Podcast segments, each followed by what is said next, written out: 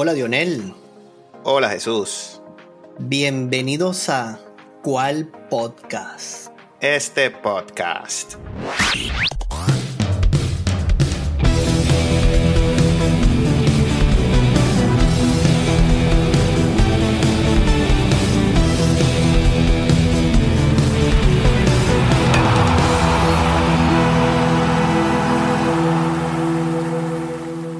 Mi hermano, de una vez en materia. Uy. Esto, esto del wildcard, qué gustazo, hermano.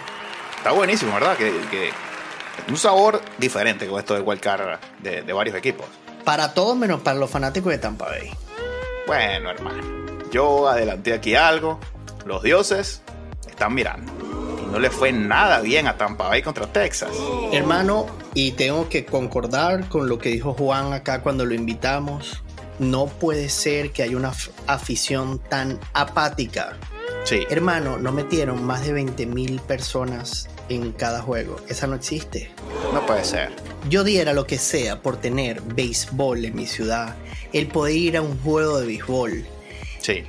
Imagínate que los Orioles de Baltimore hicieron lo mismo que hicieron los Atlanta Braves, que hicieron unos juegos simulados, unas prácticas, lo que sea. Metieron más gente que lo que fueron a ver un equipo. No puede ser, hermano, veía números. Claro, un equipo clasificado, sí. No puede ser, vale. O sea, estás a las puertas de continuar en postemporada. Bueno, vale, yo creo que es consecuente lo de los dioses, el público no merecen esto. no merecen puede estar. ser, no, No puede ser. No, no. Negativo. Hermano, mira, Kansas City fue un equipo que perdió 106 juegos esta temporada. En el último juego metieron más gente que alguien que está en postemporada. Eso no existe. No puede ser. No, no puede ser. Eliminados. Ahora yo no sé, te van a mudar a San Petersburgo, ahí mismo donde están ahora. Es ahí. ¿Qué van a hacer? ¿Van a hacer un ferrocarril al, al- al estadio? ¿Cómo va a ser para que la fanaticada vaya y po- poble este estadio? Yo no sé qué va a pasar. Mira, hermano, Tampa Bay lideró la- el este de la americana, creo que iban 15 y 2. Una cosa loca empezando la temporada. Eran dominantes. Barrieron a los Yankees, barrieron a todo el mundo, barrieron a Seattle, barrieron a todo el mundo lo barrían. Y después se acabó. Tampa Bay se le acabó todo, las ganas, el entusiasmo, bueno, de todo. Y empezaron a jugar mal el béisbol, porque el que juega para empatar pierde por obligación. Así es. Se guardaron a Eflin, según no, porque lo van a descansar, Eflin, vamos a tranquilo, no te preocupes, cualquier cosa, porque te necesitamos para el wild card, hermano, tranquilo. Bueno, Eflin no sacaba un out, hermano. Cuatro carreras le metieron en cinco innings. Y un- cinco carreras. Cuatro limpias y una, y una sucia. El béisbol castiga, hermanazo. Lo hablamos acá. El béisbol pasa a factura tempranito. Así es, hermano. Y bueno, Texas muy bien. Casi que lo blanquean los 18 innings también. Impresionante. Eovaldi otra vez volvió. Le había costado a Ovaldi regresar a la, fo- a la forma luego de la lesión, pero parece estar ya enfocado. Y bueno, se mete, se mete Texas, hermano. Es así, vale. Hablábamos, hablábamos de lo de Bruce Bochy. Este era Sí. este manager que aquí volvió a sacar su clase. La verdad que, que demostró, demostró que está, Texas está para estos momentos. Una calma. El equipo le funcionó. Y, yo creo que el, atacar temprano a los pitchers hizo la diferencia de Texas. Sí. Y bueno, tienen un carro de leña también. Mano, el leña no da miedo. Y bueno, felicitaciones a los Rangers de Texas. Que ahora van a enfrentar, hermano, la segunda ronda al que los espera por allá. A los Orioles. Es así. Pero vamos a continuar aquí con estos enfrentamientos y después vamos aquí donde, donde te gusta a ti, mojarte aquí. bueno, hermano, siguiente serie. Minnesota Twins contra Toronto Blue Jays, los tuyos. Bueno, Bueno, hermano, aquí estamos hablando de que tú no puedes ganar si no juegas bien al béisbol. Claro. Y segundo, cuando ese caballero llegó con la camisa de Johan Santana, Uy. yo quería volver a grabar el podcast y decir, pasen raya. Inspirado, Pablito. Ah, Pablo Sí. le escribe, le escribe Johan Santana y dice, esa camisa te queda de grandes ligas. Y luego escribió en su siguiente post, decía, que él era el encargado de eliminar esa racha de derrotas consecutivas en playoffs. Uf. Le dijo Johan Santana. Con ese compromiso, hermano, yo quería volver a grabar ese día y decir, eh, recapitulo aquí, pasen raya. Bueno, hermano, Pablito. Y después, hermano, bueno, Pablo, impresionante ese primer juego. Pero después, hermano, vienen los genios del béisbol, ¿no? Bueno. Con la sabermetría. La pelota 1, sabermetría 0. No, 2, porque la sabermetría también la aplicó Tampa Bay. Que yo descanso aquí, te pongo allá. Bueno, no, no, no, pero esta, esa, ya ellos estaban eliminados solos. pero esto, esto aquí vamos a hablar un poquito de lo que hizo el plan, el plan, la idea que tuvo Toronto para el segundo juego, hermano. ¿Qué Bueno, más que plan, yo creo que fue un libreto porque lo quisieron seguir estrictamente acá. Sí, bueno, para los que nos escuchan, resulta que se hizo un estudio aquí con la sabermetría y los números. Y esta gente que tal se, agarró, hizo una, un, un cuaderno de anotaciones y unas estadísticas. Y resulta que le dijeron al manager de Toronto que tenían un plan. Y entonces estaba Berríos, que es un lanzador derecho, para abrir el partido, pero había preocupación en Toronto porque la alineación de Minnesota son, está plagado de zurdos poderosos. Entonces dijeron, ¿sabes qué, amigo de Toronto? Aquí tenemos aquí el resultado de esta simulación en la sabermetría. Y tú lo que tienes que hacer es agarrar y a Berríos lo vas a sacar y vas a poner a Kikuchi, que es un zurdo, para que ahí sí vamos a descontrolar a Minnesota. Entonces, hermano, Berríos vino súper dominante. 47 picheos. Y con 47 picheos, el manager sale y lo saca para aplicar esta estadística según de la sabermetría, porque la tenían ganada. Ahora sí con Kikuchi, que es un zurdo, porque era la alineación zurda de Minnesota. ¿Qué te parece esto, hermano? Yo quiero aquí, quisiera hacer un podcast solo de esto. Cuéntame. Bueno, aquí puedo extenderme todo lo que me permitas, porque Mira, si algo hemos aprendido con estos managers que saben mucho es que aquí tú tienes que seguir tus instintos. Esto es un juego de pelota de hombres donde tienen que salir a divertirse. Claro. Esos números no aplican, hermano, no aplican. Tú tienes que saber leer lo que está pasando delante de ti. Sí. El clutch. A este señor no le habían tocado la bola. 47 lanzamientos, había enfrentado a todos. Claro. Y dijeron, es el momento de la sorpresa. Yo decía, yo esperaba que dijeran que había sido una lesión, ¿sabes? Alguna cosa. Sí. Y si no, y así perdiste el juego, te eliminan y bueno, no, es que le salió una ampolla en el dedo y tuvimos que cambiar. No reafirmar este libreto con el que saliste, hermano. Por eso es que esta gente que habla de scripts y que todo está hecho, mira, vale, aquí se demostró que la pelota castiga tempranito. Hablamos de eso. Sí. Mira, fíjate en la situación donde está la pelota. Tenemos a Bo Mitchell, el bate más caliente de todo, eh, digamos de todo el béisbol, pero el, insigne bate que ha traído todas las carreras de Toronto. Y tiene a un super prospecto, el ganador del Honron Derby, en segunda base. Sí. Una persona caribe, ¿verdad? Que sabe esto. Tres bolas, dos strike, dos sao. Viene Correa a hablar con el, con el pitcher y el señor no voltea ni una vez a revisar la base y es sorprendido en segunda base. Sí, pelota caribe. Señor Vladimir Guerrero, usted merece pedir disculpas públicas a toda Canadá. Porque las caras de hoy en mi trabajo eran... no me vayas a decir nada, me decían. Y que no, yo no necesito meterte el dedo en la llaga. Ya tú sufriste anoche. No, que no hace falta decir nada ya. Horrible. ¿Qué necesidad? O sea, tienes el mejor bate allí. Muere con tu caballo. Muere, muere, muere con ese. ¿Qué, necesidad tenía de dar ese paso extra ahí? Para nada. No, totalmente distraído. Y Sonny Gray, perfecto. Correa. No, tremenda jugada. Y Correa, una defensa, hermano, en toda la serie. Impresionante. Y además respondió con el bate. Pero antes de moverme a lo de Kikuchi, porque voy a volver esto con la sabermetría. Yo no sé qué sabermetría dijo, quisiera esos números, que Kikuchi es una superestrella.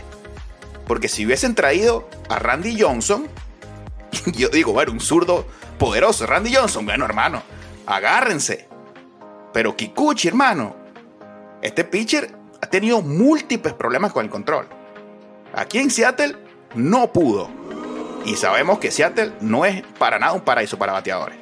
Bueno, pero Toronto juega de casa también, ¿verdad? O sea, no es que haya presión para Kikuchi, a eso me refiero. No, es que no sé por qué viene esto de que el zurdo contra el zurdo, hermano, eso no, eso no puede ser. Y el zurdo contra derecho, saludos Scott Servais, tampoco funciona.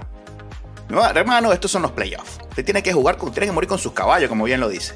Y era ganar o morir. Ganar o morir. Pierden el primero, lo ponen contra la pared y después esta jugadota y era buenas noches. Yo no veía manera de que despertaran de ese balde de agua fría, hermano. No había, no había.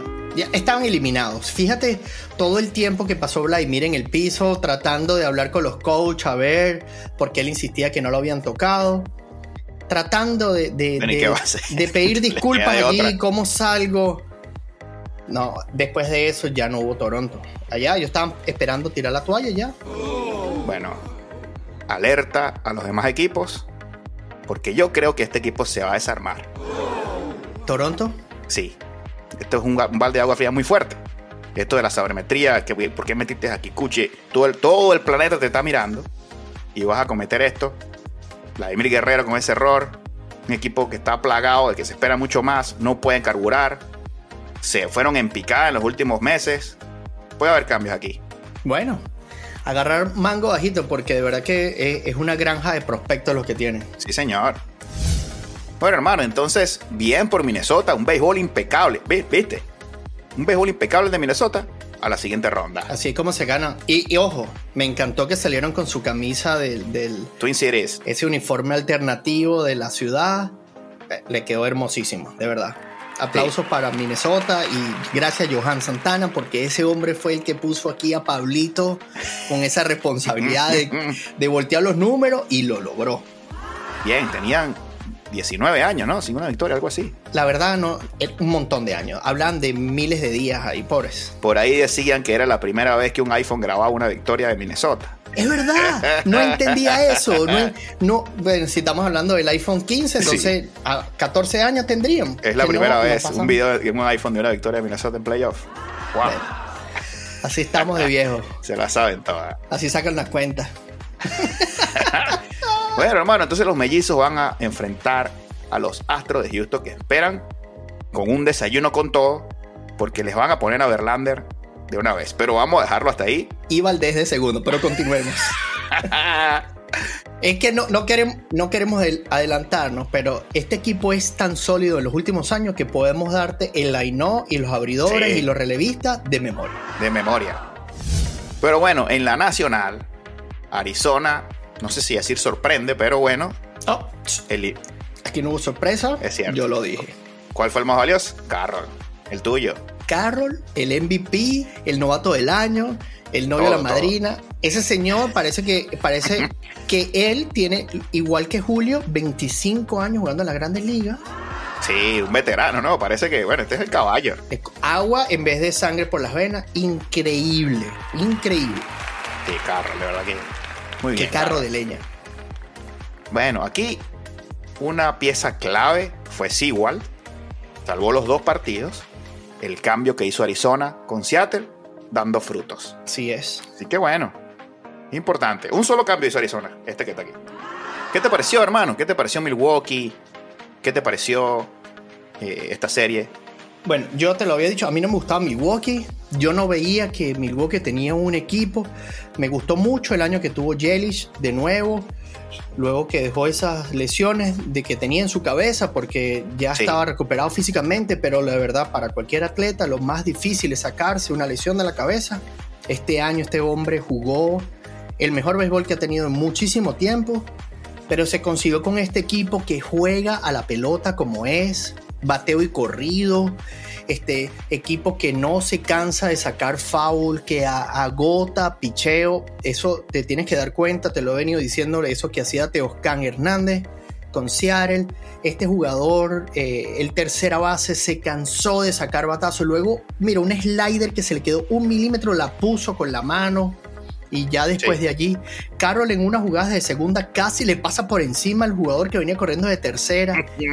ganas, hermano. Esto es lo que veía, ganas. El cómo celebraron eh, desde la clasificación, en, porque la gente hace mucha mofa de estos estadios que, que hacen milagros para atraer al público, ¿sabes? Que el, tú puedes ver estos juegos desde un jacuzzi en el, el Sí. ¿sabes?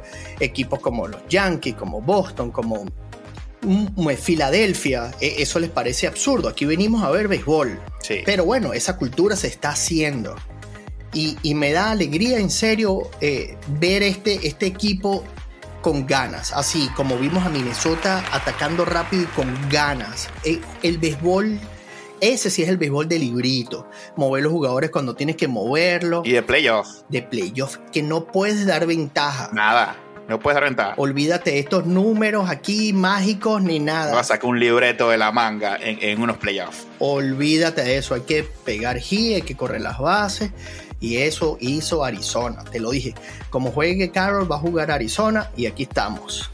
Así es.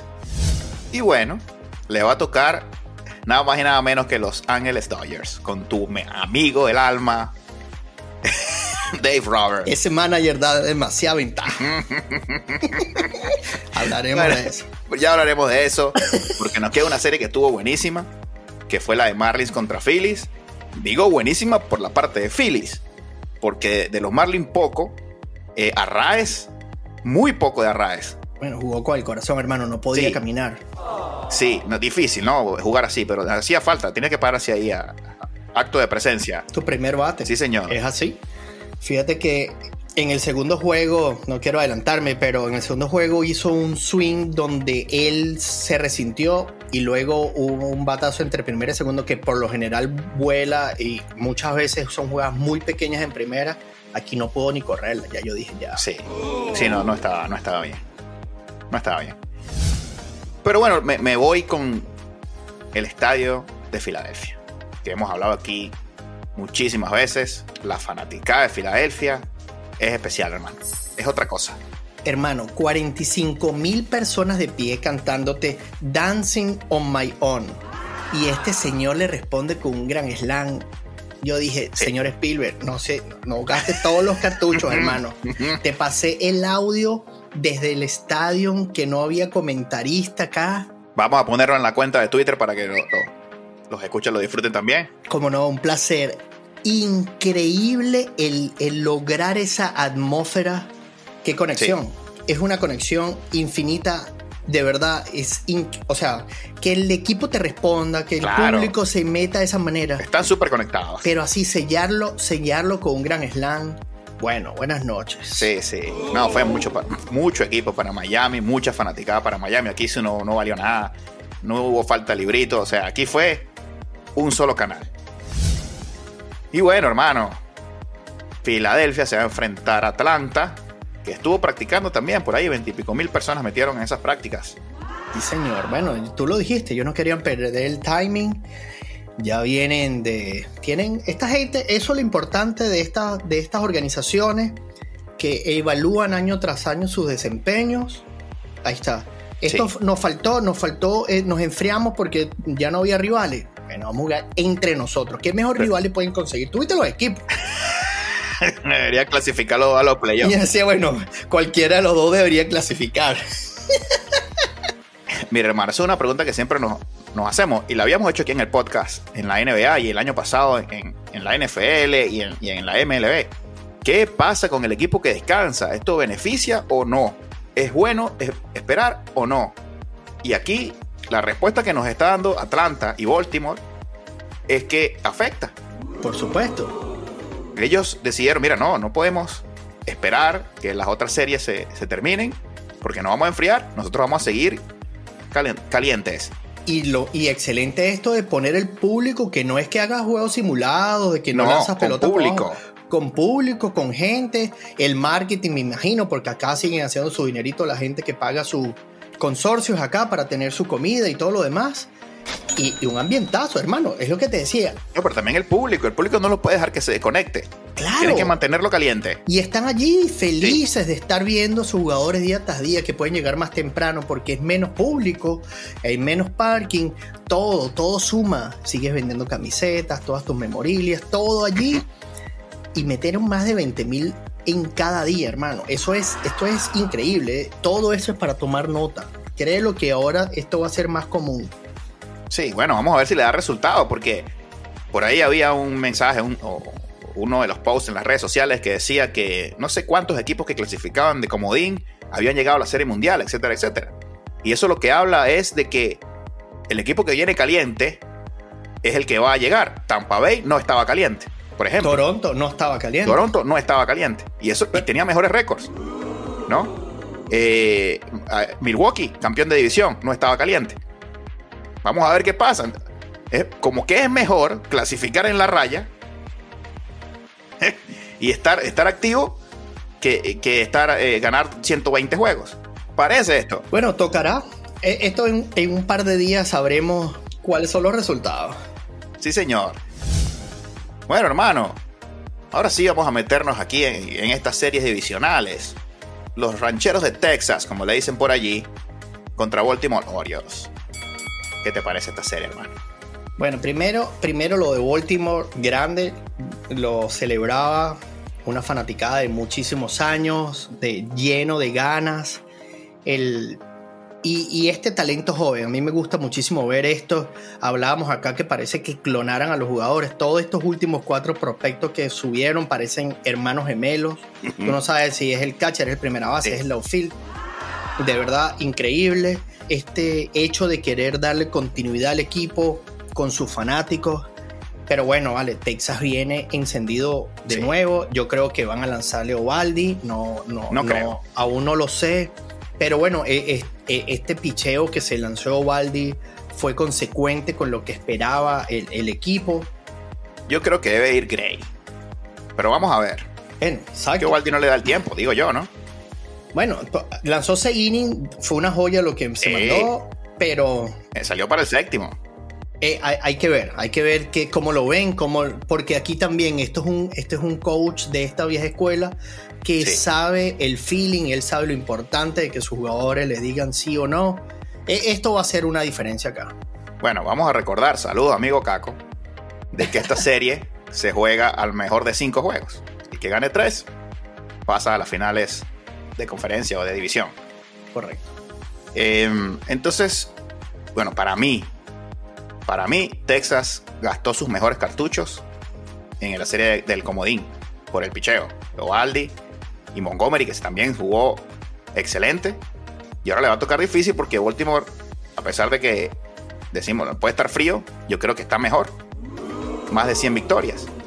Rochman, que es el amuleto de los pitchers, va a ser influyente aquí. Yo creo que Baltimore se va a llevar esta serie, hermano vamos a decir, en cinco juegos, para ponerle emoción. Ah, pero tú quieres lo que quieres ver pelota. en cinco juegos, porque cuando vayan a Texas se puede poner la cosa difícil.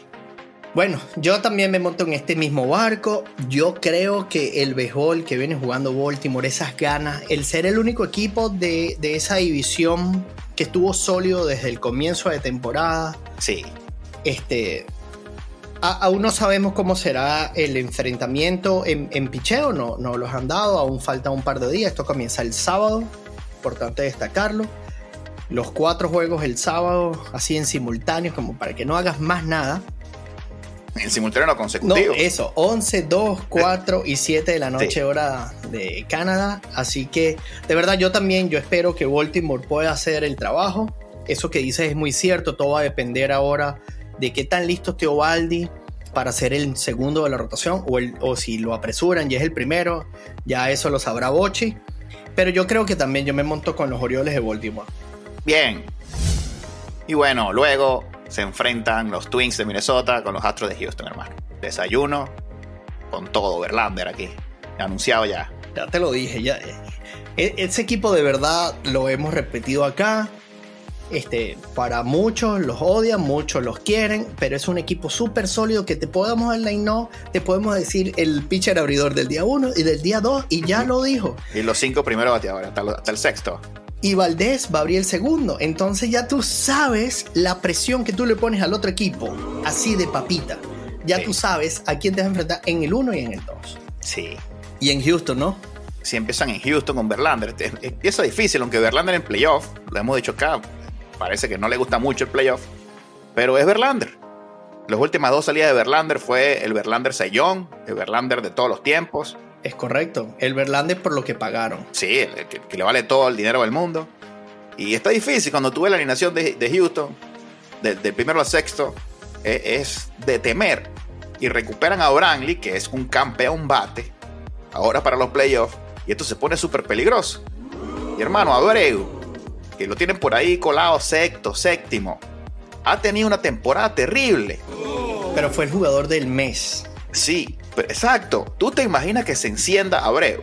Bueno, ya se encendió, fue el jugador del mes, fue el que cierre de campaña el del, del hombre, porque sí. hablábamos, yo lo tenía en mi fantasy al comienzo y sí, y este señor no va a hacer más que ponches. Terrible, no llevaba honrones en los primeros meses, o dos meses, algo así. Increíble para Abreu. Pero aquí, si se enciende Abreu, bueno, hermano, no hay nada que hacer. No hay nada que hacer. Muy difícil para Minnesota, ¿no? La verdad que sí. Aquí tengo el corazón dividido un poco. Mi tío, saludos tío, vive en Minnesota. Mi tío Nelson, ahora eh, fanático empedernido de, de Minnesota. Todavía practica su softball MVP, por allá salió en un torneito. ¡Wow! Felicitaciones, vale. Sí, entonces bueno, aquí un poquito el corazón con Minnesota, pero también tengo ya por allá gente en Houston. Así que bueno, aquí hay que ganar el mejor, pero es que Houston parece otra vez imbatible, hermano. Bueno, y aquí hablabas, voy a tomar tus palabras, de estos equipos que llegan no en la raya, pero llegan así súper calientes, que tuvieron mucho compromiso. O sea, con este equipo se tuvieron muchísimas lesiones, supo manejar todo esto, y este equipo llega súper caliente. Sí, sí, jugaron a morir y llegaron calientes. Y, salieron ilesos porque los números le dieron para ello. en las últimas dos semanas fue un poco extraña porque perdieron series que parecían imposibles. Era el que más fácil la tenía comparado con Texas, Seattle y ellos. Pierde una serie contra Kansas City y seguida una serie contra Oakland. Tú decías, sí. epa, esto no lo sabía nadie. ¿Qué está pasando acá? Parece que hubo una llamada a capítulo, señores, y estos comenzaron a jugar los playoffs una semana antes. Claro, la ficha del campeón. Y bueno, ahí llegaron de nuevo. Yo la verdad eh, lo siento por Minnesota, lo siento por Pablito, lo siento por Correa, que de verdad eh, demostró ese montón de billetes que habían dado por este caballero, porque jugó muy buena pelota, pero hermano, no hay manera. Mi sobrinito estaba molesto porque en el podcast pasado, Julito, esto es para ti. Aquí está Astro de Houston. Pasen raya.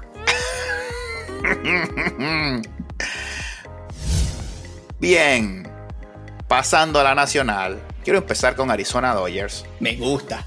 ¿Verdad? Para que salga el martillo. De una vez. Rápido, con, con, con el amigo Roberts, que también de sabermetría, le gusta mucho la sabermetría. Es así. Y a ver qué te parece aquí, esta serie contra Arizona, que van a desayunar a Arizona con Kershaw. Sí, señor. Ah, es de nuevo acá, tenemos otro, otro equipo sólido esperando por el siguiente. Tenemos a Kershaw que también tuvo un segundo aire luego del juego de las estrellas, mejoró muchísimo su control en las esquinas. Y esto es un bateador que cuando te lanza esa, este pitcher, cuando te lanza este, no hay bateador que pueda sacar bate. Hay que caerle temprano porque en la medida que él aumenta sus picheos es cuando es más difícil poder hacerle contacto. Pero de nuevo, yo vi y vengo siguiendo Arizona hace ratico, lo disfruto mucho como juegan pelota y me gustó mucho, me gustó mucho eh, lo que mostró Caro, lo que muestra Gurriel, e, e, ese, ese 1-2, el cómo se protegen. Sí, Marte, muy buen, jugando muy bien también. Es, correcto, y se me pierde el nombre de tercera base, Peterson, que, sacó un par de pelotas que no sé, sacó como ocho foul antes de dar ese doble con la mano, que puso esa granada allí. Entonces, estos jugadores que corren bases, que son pacientes en el plato, yo creo que aquí esta serie va a ser bastante difícil. Por supuesto, sale eh, Los Ángeles con, este favoritismo enorme. Es un equipo, bueno, sabemos una de sus chequeras, muy difícil, una rotación súper sólida. es muy difícil. Pero ojito, ojito aquí con Arizona porque hablamos de equipos calientes, esto fue un equipo que también se vio feo en momentos de un mes donde ganaban una vez a la semana apenas, los números se le pusieron cuesta arriba y después ganaron ocho juegos en fila y así llegaron a playoffs. Sí. Bueno, hermano, eh, sí, está bien. Yo aquí voy a, no sé, apoyar al más débil, pero es que los Dodgers están demasiado sólidos, hermano. Muy difícil. yo no creo que Arizona de verdad. Yo los vengo. Bueno, este puede ser el que vengo eliminando, ¿no? Porque los eliminé también en el, en. Pero es que yo todavía no veo Arizona grande como para, para sacar a Dodgers. Bueno, por supuesto, estamos hablando de un gran Mocky Beats que sacaba. hablamos días pasados. O sea, Freeman, Mocky, cuatro jugadores que están peleándose para que den tres como el más valioso. Dos de ellos juegan en este equipo.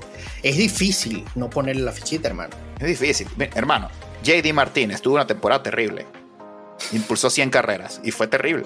Sí, sí. 100 carreras. Sí, floja. Flojita. No, este equipo, es que es difícil ganar a, una alineación así. Serie corta, hermano. Excepto, excepto su coach, ese manager, tú sabes que perdió todo mi respeto. este seguro Kertra lleva nueve ponches. No, vale, yo voy a sacar. Vamos a ver si sacan un libreto como el de Toronto. Yo creo que el de Toronto debería ir para la historia, hermano. Para el Salón de la Fama. Y, y, van a llamar a capítulo a todos aquellos que tenían un montón de números acá. Ah, no, ahora es que tienes que abrirle con esta señor. Este es el pitcher que tiene la pelota, él es el que sabe. Pero bueno, tú sabes cómo esas rotaciones él las mueve, esa inconsistencia de line-up tampoco me gusta. Vamos a ver. Yo le voy a poner mi, fichita Arizona, porque e, ese es mi, mi underdog acá, Arizona. Está bien. Y bueno, quiero cerrar con esta serie que esta va a ser la más candela para mí. Para mí se están enfrentando muy pronto. Esta serie debió ser a siete juegos. Filadelfia contra los Bravos de Atlanta. Bueno, aquí no sé ni qué decir. Esto está que arde. Una sola sorpresa para mí. Me sorprende que Atlanta aún no haya dicho cuál es su pitcher abridor. No lo sé por qué. No lo sé por qué. Pero, la verdad, la temporada de Acuña, la temporada de Olson, la temporada entera de Atlanta. Veíamos cinco, sí, todo el infield votó más de 30 honrones, 100 impulsadas, 72 se robadas. Bueno, hermano, la inspiración que trae Filadelfia es enorme. Tiene un coach que, hemos apreciado muchísimo el año pasado, que nos cansamos de eliminarlo. Pero yo voy a comenzar a eliminarlo de nuevo. Yo dije en mi podcast pasado a qué equipo le iba, si estaba allí el campeón o no. Yo dije, el equipo está todavía practicando en su casa. Yo creo que esta temporada de Atlanta va a ser histórica va a ser histórica. Esta gente va a seguir haciendo números extraordinarios. Y aquí tenemos el MVP en este equipo. Entonces yo quiero que el señor de la sabana siga avanzando. Ok. Está bien. Yo muy contento por lo de Acuña y todos sus números. Asiento el récord de impulsadas de Olson. Pero eso se acabó. Uy. Eso fue, eso fue en 162 juegos. Ahorita viene algo que le gusta mucho a Carlos Javier. Saludo, Carlos Javier es el clutch. Clutch. Aquí esto empieza de cero. Si hay un equipo que le puede dar la pelea a Atlanta, son los Phillies. Porque el line-up, hermano, es sólido. Schwarber, super clutch. Super clutch. Harper está muy bien, hermano. Primera base como si jugara toda la vida allí. Te voy a decir algo. Dímelo. Que, que bueno, que yo que veo béisbol con mi hijo, y trato de explicarle la importancia de seguir a los coaches, de escuchar a lo que dicen. ¿Qué te pareció esa corrida de él cuando venía embalado y lo estaban parando, pero bueno, no podía pararlo en tercera? Solo él podía hacer ese slide perfecto, hermosísimo, quieto, pero pero no sé, me parece un poco irresponsable porque para esas ganas y ese hervidero en la sangre que tú tienes como pelotero, por eso es que tú tienes esos coaches allí que están francos y serenos. Sí, le llamaron la atención a, Harper. Después de que, bueno, Harper es una superestrella y todo esto, pero tienes que escuchar al coach. Siempre hay que escuchar al coach. Siempre hay que escuchar al coach. Aquí hay que aconsejarle a todos los que nos escuchan, los jóvenes, escuchen a su coach. Sin embargo, en el primer inning, hermano, no sé si viste, hubo un batazo profundo. Schwarber estaba en primera, en segunda, y pretendía anotar. Para mí llegaba cómodo. Y lo detuvo y lo detuvo el coach en tercera. Y Schwarber le dice, pero, ¿qué pasó? Claro. Claro, claro. No tan obvio, ¿no? Pero se, ve en la cámara que, le, que como que le dice, pero ¿qué pasó? ¿Por qué me paraste si yo iba a anotar? Y no, no, que no sé qué, le dijo. Vamos a, tranquilo aquí en tercera, que viene Harper, no te quiero quitar el bate, vamos a ver qué es lo que pasa. Y sacaron el cero. Sí. Y yo me imagino que eso se le quedó en la cabeza al jugador que quiere competir. No, y aquí donde viene la parte de la competencia, el jugador y, Harper, que es una estrella y que. Y las ganas. Sabe mucho de béisbol también, las ganas, los playoffs. Jugador de serie mundial, MVP. Y se le presentó la, la situación casi exacta. Y Harper venía por tercera y eso no lo paraba nadie, hermano. Y el, el coach casi que se le paró en la línea. Pero... Llegó el home corriendo. Detente. Y Harper lo ignoró. Harper lo ignoró. Y bueno, yo pensaba que iba a anotar. Anotó. Claro, fue un gran, una gran carrera de Harper. Pero bueno, mira, no sé, de repente habrá que también llamar la atención al coach de tercera. Mira, te equivocaste dos veces. Detuviste a Schwarber y detuviste a, a Harper y los dos eran carreras. El coach debe escuchar al otro coach. Bueno, veremos. Yo solo digo eso. no sé, vean la repetición y, digan, amigos que nos escuchan, qué, qué opinan. Correcto. Entonces te gusta Filadelfia en 5 porque dijiste que querías llevar 7 juegos. Ojalá fuera 7, pero bueno. Aquí está para cualquiera. Obviamente Atlanta eh, eh, está muy sólido en el line-up, tiene buen picheo. Pero es que Filadelfia, hermano, este equipo llegó a la Serie Mundial, hermano. Y se trajo a Turner la pieza que le faltaba. Lo de Turner es increíble. Y la fanaticada, si, si Filadelfia se lleva uno en Atlanta, los puede matar allá en, en casa. Así que bueno, pronóstico reservado, pero yo creo que voy a cambiar un poquito mi opinión aquí. Yo creo que Filadelfia va a sorprender.